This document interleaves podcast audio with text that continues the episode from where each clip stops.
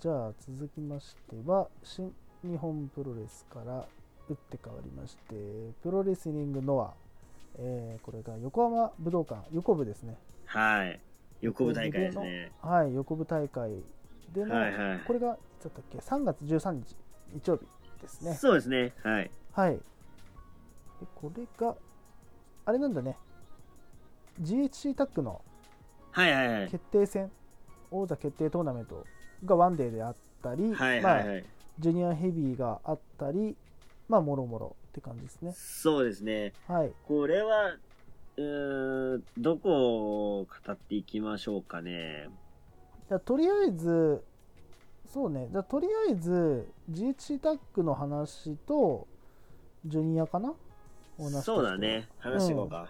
はいえーではまずはじめに、えー GAC タッグ王座決定トーナメント、えーうんファーストラウンド A、えー丸み丸藤直道望月正明 VS、えー清宮海斗稲葉大輝。はいということで、まあ、ここは M ザ・アライアンス。まあ、うん丸藤がね、もともと持ったベルトが、武藤の怪我によって返上になってるんで、うん僕はやっぱ丸藤たちがこう、頑張ってね、取り戻そうっていう感じがあり、うん対する相、えー、清宮と稲葉は、まあ若手という枠かな。はいで、えー、稲葉と丸藤が、ここ最近やり合ってて、うんうんっていうところもありつつ、ここの絡みがやっぱね、気になってはいたんですけど、やっうんぱ丸藤のね、攻めが、もう鋭いですね。おおこう、稲葉とのこの打撃合戦の時に、不意にこうを入れてきたりとか、ーおやっぱどっからでも決めれる丸藤。ーうんさすがだなっていう。で、こうをやって、後ろ振り向かすところをフックキック。うわで、前に、こう顔を向かせて、こうっていうあの、連携。うんあれずるいな。あれ強すぎるな。うんうんで、めちゃくちゃこう、稲葉がね、こう、望月と丸藤が攻められるんだけど、うんここであの、丸藤がね、えー、知らぬいうんを決めに入ったところ、逆さ抑え込みで、うんなんと稲葉が丸藤から取ると、おーお、やったなーっていう、こう、やっと稲葉そうったよって感じなんだけど、うんなんかあの勝ち方といい、うんえー攻め方といい、なんかどうしてもこの若手感が拭えないというかさ、うんうんなんかヤングライオンがこの、ね、ヤングライオンがそういう若手系がさ、白栄の先輩から取った感がすごすぎて、うん稲葉ってだって、実質はあのエースを張ってた男ですからね。そっかそうですよ。おでー、清宮となんか対抗に渡り合ってもいいはずなのに、うんなんかだいぶ隠した感ないい確かにや、もちろんフレッシュでさ、生き生きしてんのはもちろんいいことなんだけど、うんリーナはこのエネルギッシュな感じ、この体つきからもさ、伝わってくるしさ、全然ありなんだけど、うんこのフレッシュのさ、捉え方として、この若い感じっていうさ、うんところばっか捉えられちゃさ、どうなうのんっていう。うんうんもうさすがにその、なんだこのがむしゃらにというかさ、うんこうなりふり構わずみたいなさ、うんがもうちょっと卒業した方がいいんじゃねっていう。うんもっと落ち着いて、こう攻めてった方がいいんじゃねっていう。確かにね逆さを抑え込みにした時もさ、こう足バタバタさせてさ、うんこう是が非でも取ってやるみたいな、その気持ちはわかるんだけど、うんうんなんかそれで勝ってよっしゃーって言えるところじゃないんじゃないっていう。うんしっかり技 をさ、決めてさ、ちゃんと勝ちたくねって思わないのかなーっていうかさ。うんうん。いや、まだその域から出れないのかなっていう、稲葉ねな。るほどねうんいや、これでもエースのね、位置にいたわけですよ。うんなんか、ちょっと悲しいな。レッスルワン大好きだった身からすると、ちょっと悲しいな、これは。なんかそうなるとねレッスルワンがねなんかちょっとそううんそってう感じそ。に思われるよね。そうううなるん。とね、うん、そうじゃないじゃんっていう。うんうんもっとエースとして堂々とやればいいのにっていう。うんうんあとやっぱなんかその攻め方がなんか単調なのかななんかね、見ててさ、ほう、うん、やっぱりそのなんか若手感が拭えないんだよね。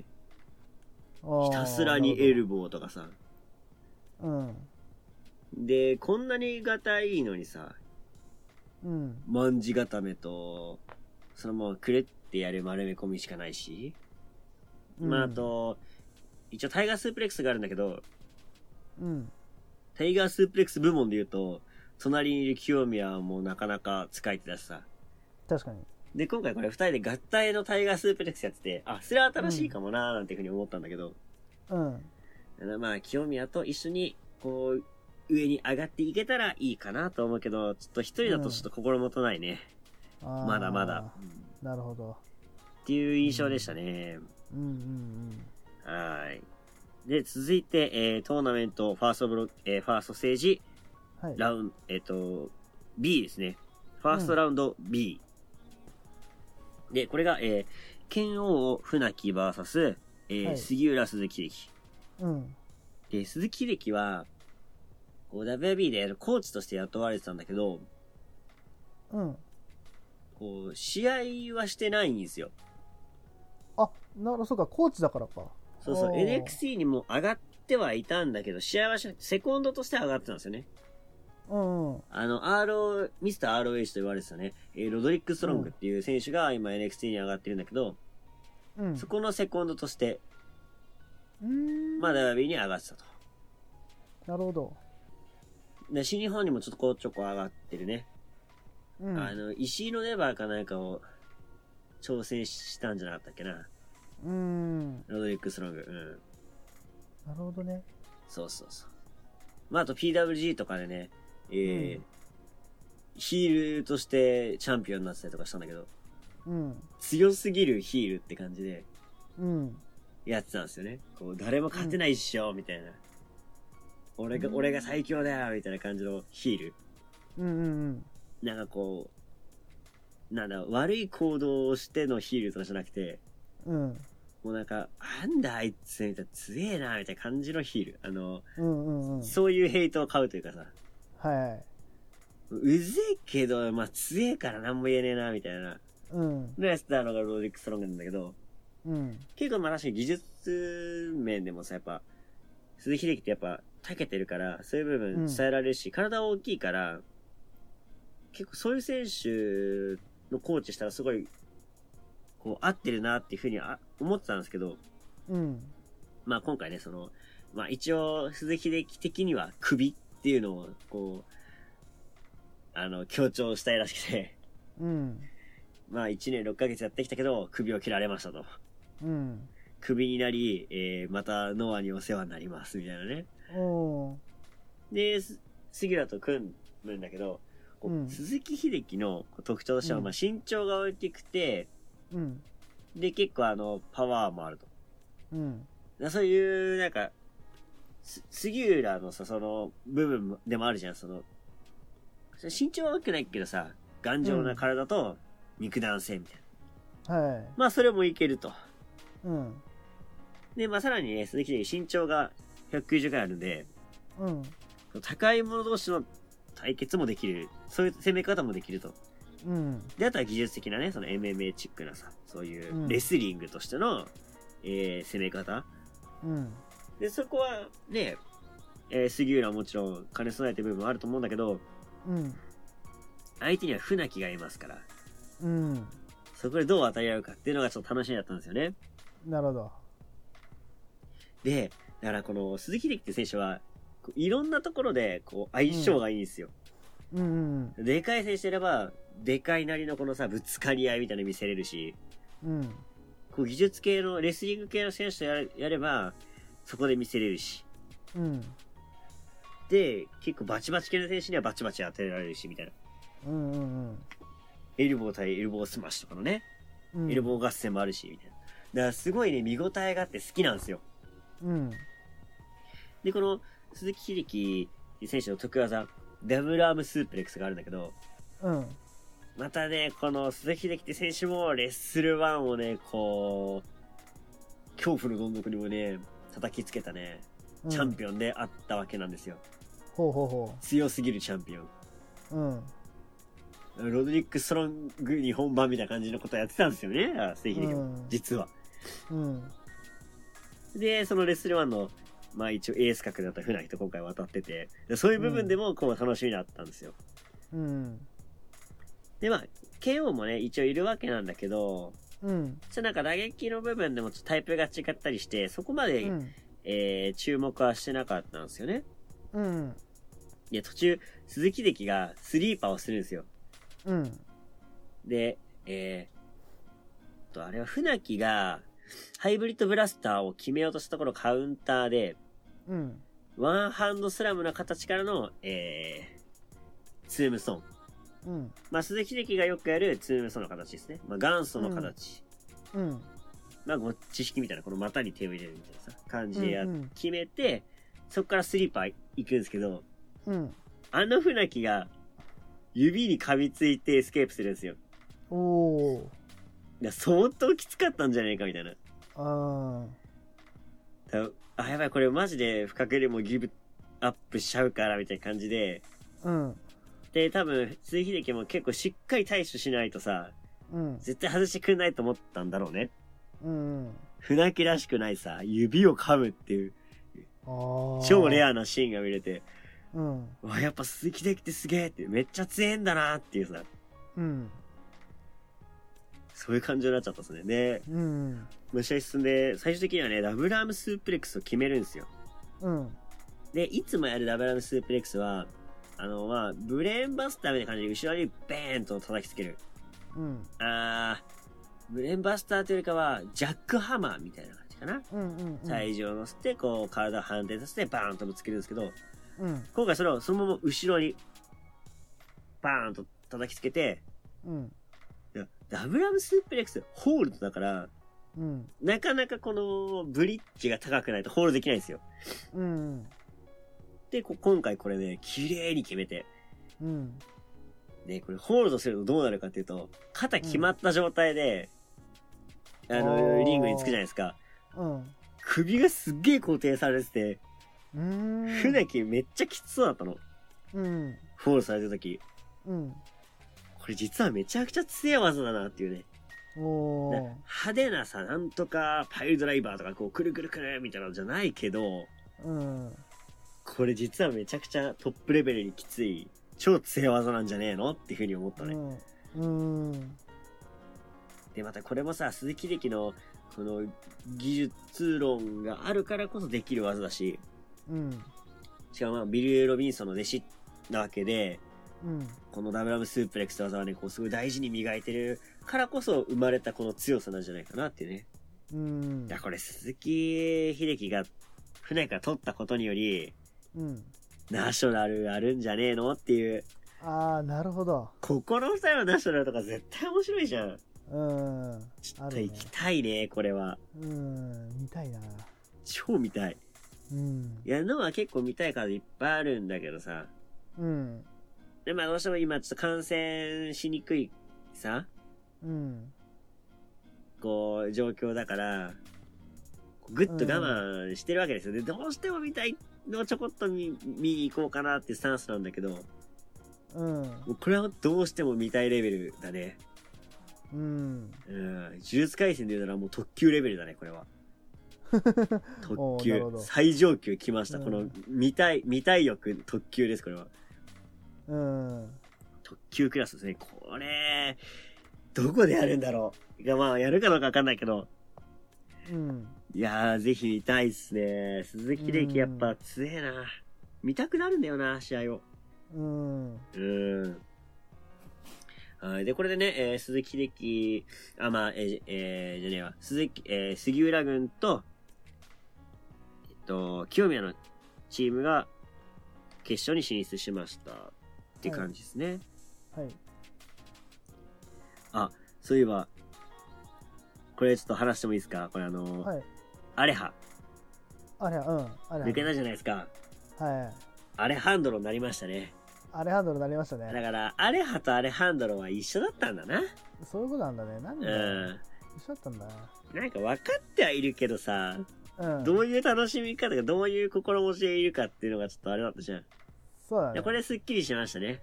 うん。もうんうこれで明確になりましたね。明確になりましたね。うん。うん。まあ、それだけなんだけども。はいいや、アレハンドロ問題がちょっと解決してよかったですね。だから今回だからこの、え移動組がさ、ジュニアの移動組がちょっとまあ、お披露目も兼ねた、まあ、えー試合がちょこちょこあったりして、うん。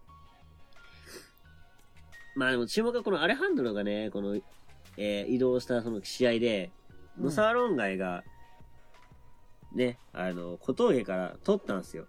うん。まあ、ヒースラルで。うん。で、その次の試合では、この、おこの二人の、えーパートナーである洋平と鈴木小太郎が試合するんですよ。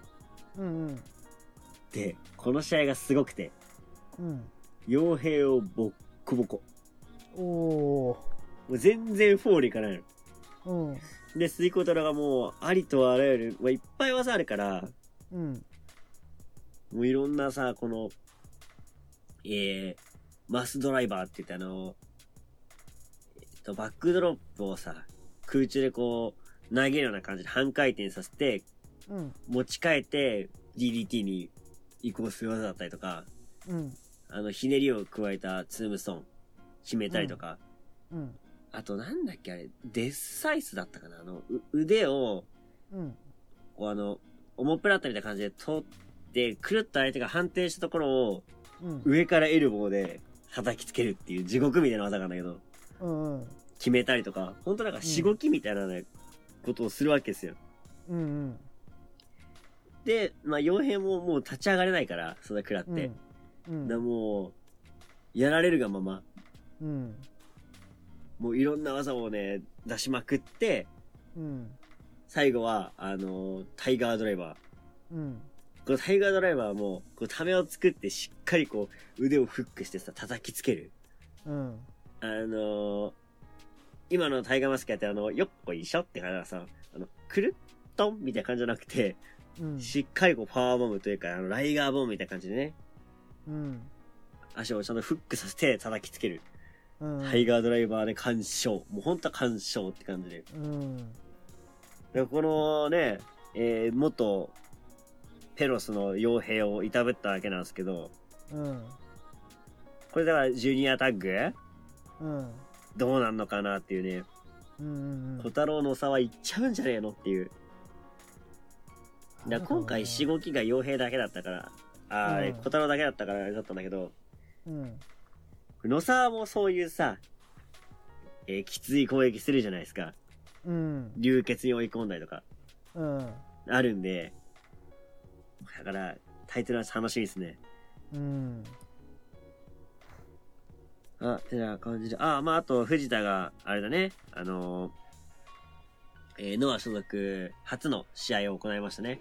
はこう、すごいなんか、律儀な感じで、こう、お辞儀とかしてね。い。うん。あのキャラおもろいよ な。なんか、し何あの、新入社員ですみたいな感じの、うん。今日はありがとうございました。みたいなさ、ふざけてんなーってういう。ん。ふざけてないんだよ。真面目にやってんだけそうど、真面目にやってんだけどね。それがふざけてるっていう。てる。いや、見てて面白かったですけどね。うん。うん。ええそれまでだって、ねえ、人の顔思いっきり、うりゃーとか言って蹴り上げてさ、スリーカウント取ったらさ、急にお辞儀とか始める。怖えよ、逆に。その、人を蹴り上げた藤田が怖いよね、よりね。うん。一番怖いよ。うん。ね、その二重人格みたいな。怖いよ。うん。まだよりなんか怖さが増した感じがあってよかったですけどね。う。うんん。で、えー、この日のセミですね。うん。セミには、えー、GAC ジュニアヘビー級選手権試合がございましたと。はい。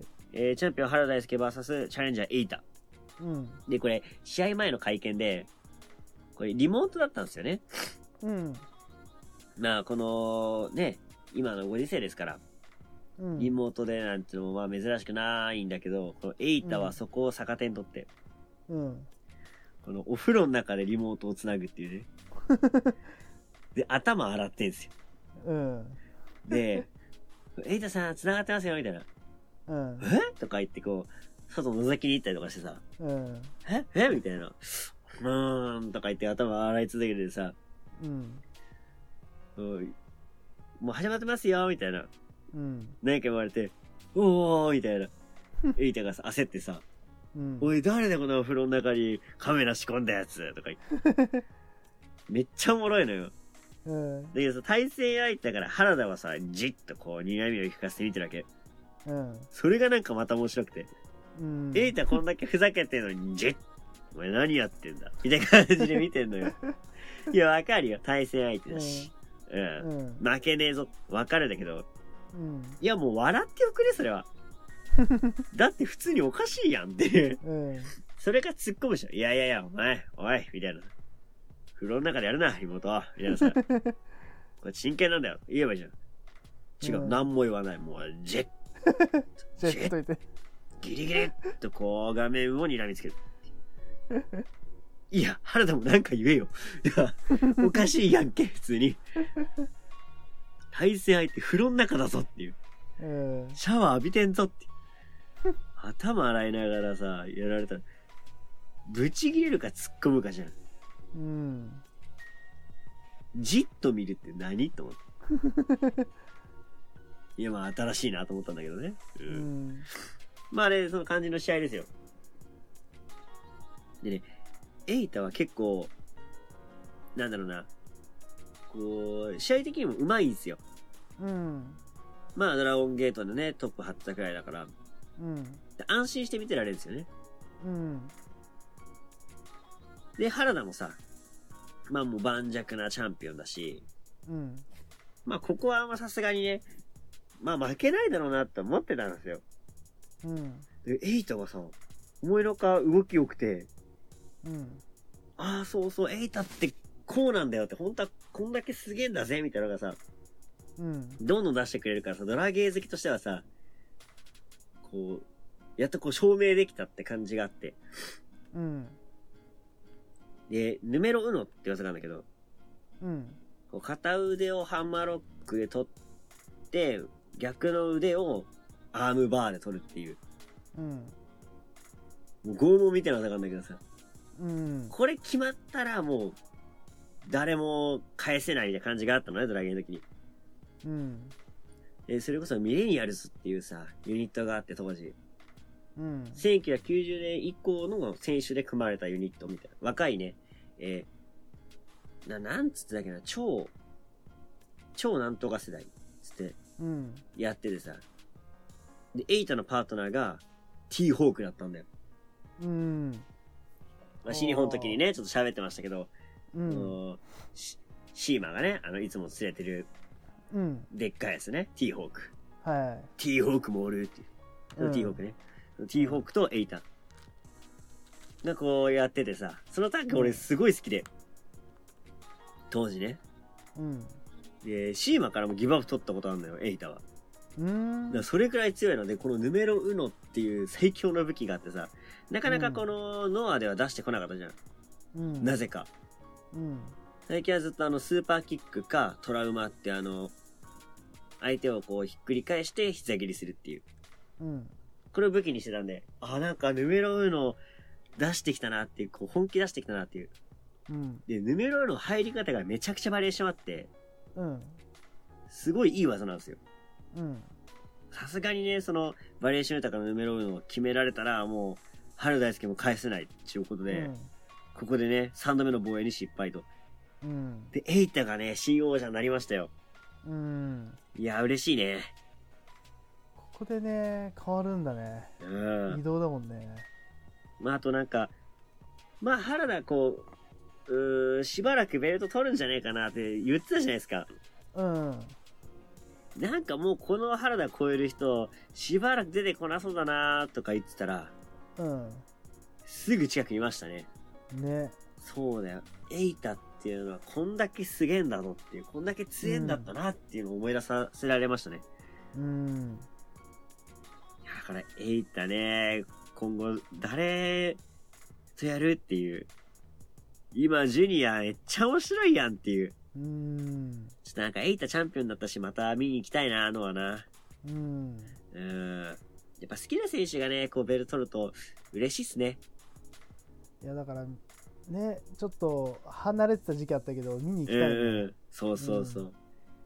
そう、ドラゲンの時、よく応援しに行ったなとか思うとさ、懐かしいじゃん。うん、うんせっかくこうチャンピオンになったっていうね、えーこともあるし。だそう考えると今のノアって、当時俺が好きだったものがなんかこう、だんだん集まってきてる感じがあるんだよね。なるほどねうんううんん。それこそ応援したレッスルワン時代のさ、選手が来たりとか、うん、ドラゲーの選手が来たりとか、うん、なんかこう、いいとこがさ、こう詰まってるようなさ、幕の内弁当みたいなさ、うん、好きなものがこう詰まってる感じがして、今ののはなんかこう、うん、お得感があるというかさ、うん、とりあえずこれ見に、のは見に行けば、こう、プロレスの面白い部分が全て詰まってるよっていうね、うんう、ん、感じがしていいですね。そうね。はい、ではでは、この日の決勝。はい。ですね。えーメインイベント、えー GAC タッグ選手権、えーあー、ごめんなさいね。えー GAC タッグ王座決定トーナメント、ファイナルラウンドということで、はい。えー杉浦、す杉浦鈴木 VS 清宮稲葉。はい。で、この試合の勝者が、えー58代 GAC タッグ王者になりますよと。うん。で、ここでさ、またこの、なんだ、若手コンビにさ、でっけえ壁が、下がるわけよ。うんうんうん。で、ね、あの、最初の方でも言ったんだけど、この、稲葉がさ、このなんだろう、ま、うん、チャレンジャー感がすごすぎてさ、うん。どうなんだろうっていう、うん。どこまでやれるかなみたいな感じで見てたんだけど、やっぱまあうん標的にされてさ、結構やられんのよ。うん。で、正直なんかまあ、うーん、なんだろうな。一応対応してさ、こう、なんとか切り返すんだけど、攻めまでいうんうまくいけず、みたいなうん。ところでさ、な、結構俺の中で、こう、30分近くやったんだけど、うん。稲葉がこう、やられて、こう、粘って耐える。うん。ひたすら耐えて耐えて耐えて負けちゃったって感じがして、うんいや、そっから一歩、こう、一矢報えるシーンがあったら、うん。応援できたなっていう。うん。なんかまあ正直さ、スリーカウント入んなければいいんだけど、プロレスってさ、まあギブアップなんだけどさ、ししなきゃいいんだけど、やられてるだけってまあぶっちゃけ誰でもできちゃうじゃん。うん。正直ね。だけどさ、うそれだけじゃちょっと弱いんじゃねっていう。ん。いや、頑丈だしさ、強靭な肉体があるのはわかるんだけど、うん。なんか他に武器ないかなっていうね。うんうんうん。うん。それこそ鈴木力なんていっぱい武器があるわけじゃん。うん。それだし、稲葉はこの、強靭な肉体を使ってガードすることが精一杯だったのかなとか思うと、うん。差は歴然だったね。うん。なんかもうベルトを取るべくして、取ったって感じがすごかったね。なるほどね。やっぱこのタッグ強いよ。うん。うん。倒せん。うん。強いか。なるほど、そうね。でかいもうんんな。そもそもな。そうね。だから杉浦が、えーフロントネックロックで、えー、レフリーストップと。うん。あどういう範囲だったんだっけなんかね、不意にこう、くるっとね、こう、首を取ったのよ。で、そのまま締め落として勝って、うん。いや、そうだ、し杉浦ってこういうこともできちゃうんだよなって思ったんだよね。うん。もうやっぱ、さすがすぎるね。この二人は。うん。まえー、まあ負けちゃったけど、いいチームであったんですよ。稲葉と清宮もね。あ、うん。なかなかまた、さ、先で、どっかチャンスが巡ってくるかもしれないし、うん。またこの二組がぶつかる可能性もあるから、うん。まあ、点がね、背になる瞬間が、うん、う訪れたら盛り上がるかなっていう感じでしたね。ううんもう試合はもう言うこともない、もう最高に面白い試合でしたね。うんいや、だからタッグもまた面白いよなそうねこれがまた面白くなってきたねタッグもねやっぱプロレス、ねえ、あの、シングルが花形っていうさ、感じがあるじゃん。特にヘビーー級のさ、シングルって。だけど、やっぱプロレス見て面白いなと思うのは結構タッグ多いんだよね。うんだって、他の格闘技にタッグってないからね。そうだよね確かにうん。キックボクシングも、MMA もタッグってものはないから、ここはなんかプロレス独自のね、面白さがあるし、だから、確かにねこう、タッグが好きなんだよね。うんなんだろうな、この、1対1でもあるんだけど、ちっちゃいその、団体競技というかさ、うんところもあって、このプロレスの幅の広さみたいなところがさ、こう、一発でわかるっていうのがタッグマッチだと思ってるから、うんうんだから俺は好きなんですよね、タッグマッチが。うんだからタッグトーナメントね、久々に、えー開催しましたけど、うんいや、いい大会でしたね。うんはい。まあ、というわけで、まあ、軽くですけど、あれですね、えー、グレートボヤーズ2022、えー横浜、えー武道館大会についてちょっとレビューしていきました。はいまあ、またノアもね、えー新しい大会あったりとか、えータイトルマッチ、ビッグマッチ、えー今度、あれだよね、田中将人対藤田とかもあるんで、そうねまた試合終わったらね、こうやってレビューしていこうかなというふうに、えー思います。はいいやーあーじゃあこの辺でじゃあプロレストピックスは以上でございますはい。